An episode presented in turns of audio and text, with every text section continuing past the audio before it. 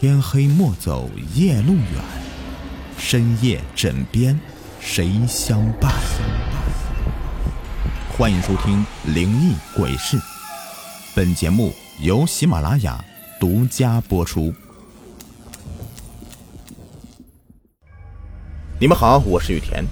今天的故事的名字叫做《为什么要吃我》。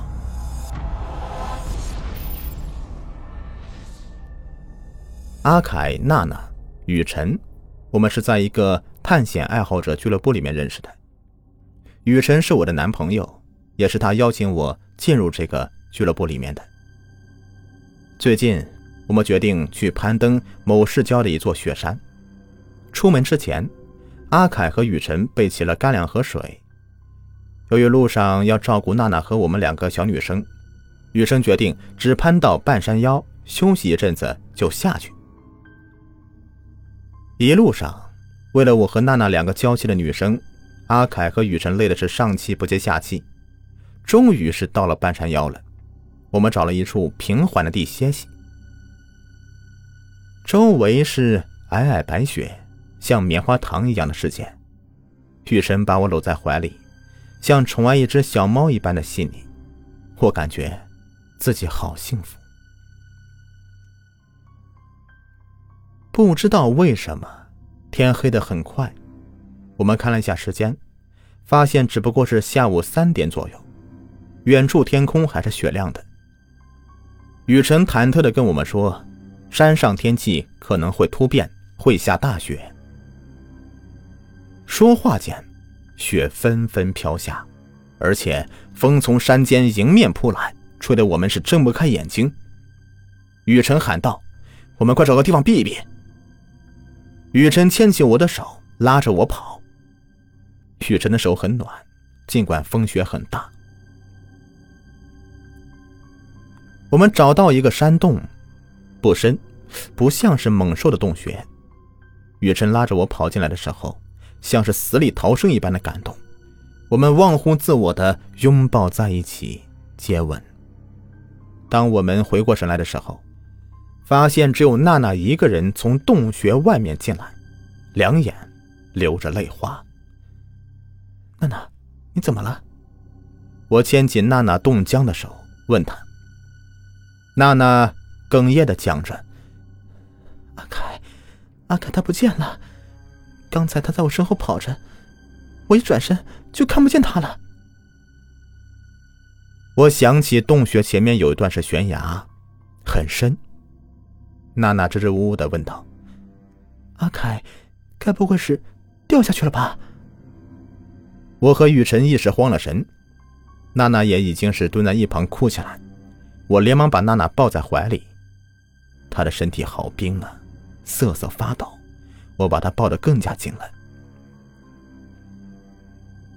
外面的风一直没有停，呼呼的响着，让人十分不安。雨辰从背包里面掏出食物，分给了我们，填不饱肚子，但能够让我们抵御寒冷。我也看出雨辰的不安，抬头吻了吻他的脖子。一直到了晚上，雪还是没有停。雨神说：“我们要在山上过夜了。”他把自己的大衣服脱下来披在我们身上，我和娜娜就抱着度过一夜。第二天醒来的时候，我头好痛啊，很明显我感冒了。雨辰关切地摸了摸我的头，很着急的样子。但是不妙的是，外面一直下着大雪，丝毫没有停下的意思。雨辰打开手机，发现没有信号。娜娜不安的问雨辰：“我们该怎么办呢？”我们只能在山洞里面一直等，直到雪停了为止。一整天了，天气都是十分的差。我们的食物不多了，毕竟大部分食物都在阿凯的背包里，结果阿凯却不见了。我不知道我们能撑多久，我们会不会变成洞穴里的白骨呢？说不定山里天气太冷，我们最终会变成一具具干尸呢。这天夜里，我晕晕乎乎的。感觉到雨辰把我搂得更加紧了。他把嘴贴在我耳边，说了一些什么，我听不清楚。他看了看一旁熟睡的娜娜，跟我说道：“苗儿，如果雪再不停的。话，我们会饿死在山洞里的。但是我们还有希望。”他又看了看一眼娜娜，兴许我们得吃掉一个人。听到这里，我心里害怕极了，可是我浑身都没有力气，头又好晕，说不出来话。我们已经两天没有吃东西了。娜娜醒来的时候，看见雨辰拿着一把刀，我看到娜娜眼睛里的慌张，她想逃，但是站不起来。我想，我们之间只有雨辰还有些力气。雨辰摁住娜娜细小的脖颈，像掐着一只慌不择路的鸭子。娜娜哭喊着挣扎，苦苦的哀求雨辰放过她。但是雨辰已经饿急了眼，一刀子就划开了娜娜白皙的脖子。暗红色的血一下子涌了出来，顺着脖颈流进胸口。我看着雨辰一层一层的扒开娜娜衣服，用刀子割开内衣。娜娜躺在地上，浑身赤裸，纤细的身子白花花的展现在我们面前。我不敢看接下来的画面，雨神像是解剖一头猪一样的将娜娜剖开，割下一块又一块的肉。我们靠着娜娜的身体撑过好几天。可是外面的雪还像第一天那样的下着。雨辰好几次尝试跑出去，刚迈出几步就被逼了回来。我发烧的很厉害，头晕晕沉沉的，好几次快要晕过去，都被雨辰叫醒。他的大衣盖过我的下半身，真的好暖啊！尽管我被冻得早已没有了感觉。来，苗儿，吃了它。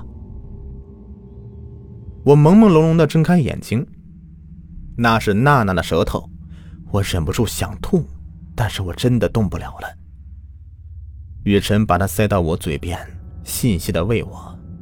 如果手里面捧的是一碗粥的话，那画面应该很温馨。我晕睡过去了，等到我再次醒来的时候。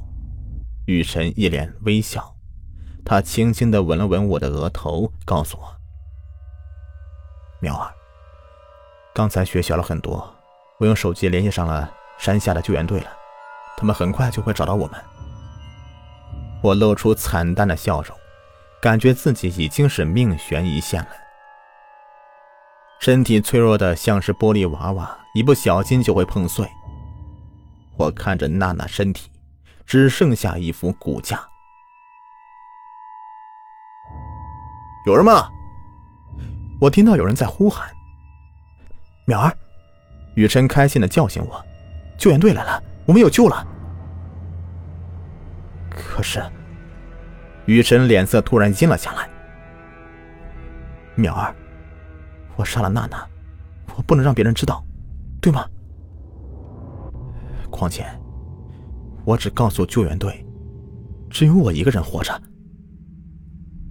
雨辰掏出那把刀，杀死娜娜的那把刀，放到我的胸口。苗儿，谢谢你。要不是你还活着，我恐怕活不到现在的。我看到雨辰流出眼泪，但是，我对不起你，苗儿。他低下头，轻轻的吻住我的嘴唇，手里的刀猛地插进我的胸口，很冰。我很疼，却叫不出声音来。雨辰咬着我的嘴唇，很用力，就像当初热恋的我们一样的拥吻。雨辰转身离开，我看着胸口的刀，渐渐没有了意识。在最后的时刻。我用尽全力掀开了盖在身上的大衣，只见我的下半身只剩下一副白森森的骨头。我流着眼泪，想不明白，亲爱的雨辰，你为什么要吃我啊？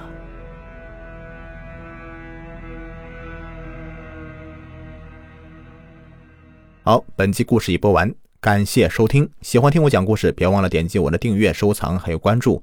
下期再见，拜拜。